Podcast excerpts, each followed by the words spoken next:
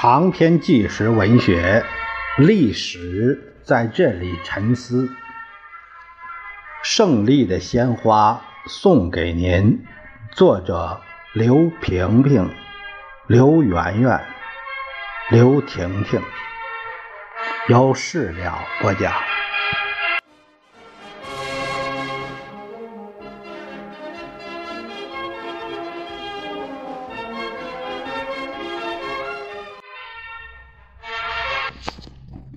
一九六七年八月五日，在我们幼小的心灵里刻下了深深的刀痕。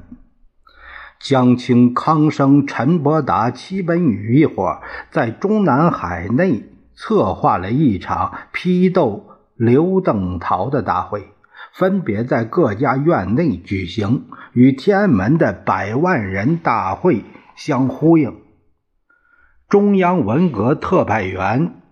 曹义欧等亲临现场指挥，安排了录音、照相、拍电影，说要在全国放映。那天，我们这三个一直在父母身边的孩子被特派员命令参加大会，每个人身后还故意安排几个战士看守。我们几个孩子站在围斗的人群后面，满腔悲愤。眼看着爸爸妈妈被几个彪形大汉架进会场，大汉们狂暴的按头扭手，强迫他们做出卑躬屈膝的样子，做喷气事儿，拳打脚踢，揪着爸爸稀疏的白发，强迫他抬头拍照。突然，哇的一声嚎哭，打断了会场的口号和谩骂。谁敢在这儿哭呢？人们的目光都转向了大门口。原来是六岁的小小，他被如此残暴的景象吓得嚎啕大哭，拼命往大门后面爬去。顿时，几乎所有的人都目呆了，全场鸦雀无声。圆圆转身向外跑，几个战士抓住他，厉声喝道：“你要干什么？”圆圆使劲挣脱开身子，没听见小小在哭吗？圆圆一把抱起小小，亲吻着他，吮吸着他的泪水。会场的指挥者还觉得火药味不浓，命令他们的走卒们要杀气腾腾。在长达两个多小时的斗争会上，爸爸不断遭到野蛮的谩骂和扭打。爸爸的每次答辩都被口号声打断，随之被人用小红书劈头打来，无法讲下去。我们看见爸爸在尽力反抗，不肯低下那倔强的头。他坚持党的原则，严守党的机密。并为许多好干部承担责任。会场上突然响起打倒十几个老干部的口号声，爸爸却纹丝不动。那些人揪着他质问：“为什么不喊口号？”爸爸回答说：“我负主要责任，要打倒就打倒我一个人。”接着，那些人把爸爸妈妈押到会场一角，离开我们只有几步远，硬把他俩按下去，向两幅巨型漫画上的红卫兵鞠躬。爸爸被打得鼻青脸肿，鞋被踩掉，光穿着袜子。就在这时，妈妈突然。挣脱，一把紧紧抓住爸爸的手。爸爸不顾拳打脚踢，也紧紧拉着妈妈的手不放。他俩挣扎着，挺着身子，手拉手，相互对视。这是爸爸跟妈妈最后握手告别。从他们颤抖的双手，从他们深情的目光中。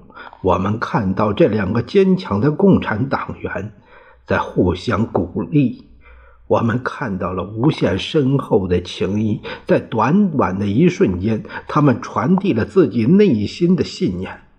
在近二十年的革命斗争中，他们忙于工作，无暇叙说，但他们彼此理解，心心相印，一往情深。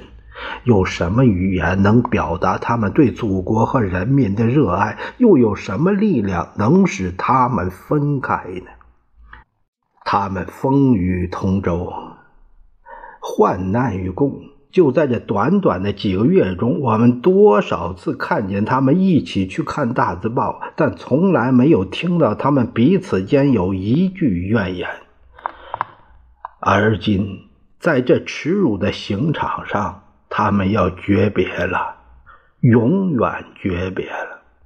有哪个儿女眼见父母在这样狂暴的蹂躏下握手告别，能不肝肠寸断呢？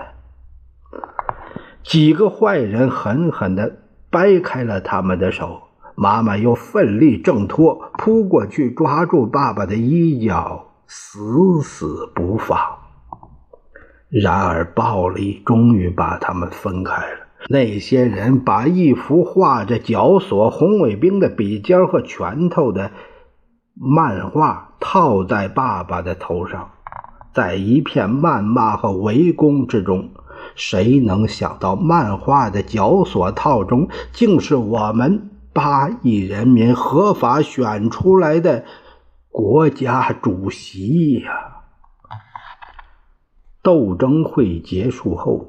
爸爸被押回办公室，他疲惫已极，余怒未息，立即按铃把机要秘书叫来。爸爸拿出《中华人民共和国宪法》，义正言辞的抗议说：“我是中华人民共和国的主席，你们怎样对待我个人无关紧要，但我要捍卫国家主席的尊严。谁罢免了我的国家主席？”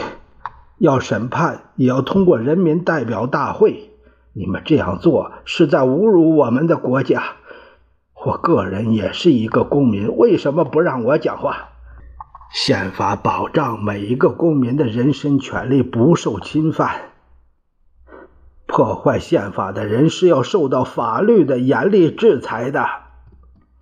爸爸要用自己的生命和鲜血来维护国家的尊严。维护人民的神圣权利，为捍卫神圣的宪法做最后的斗争。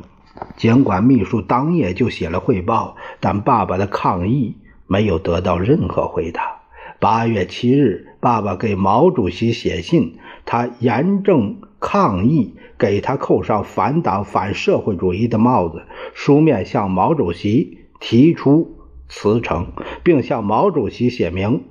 我已失去自由。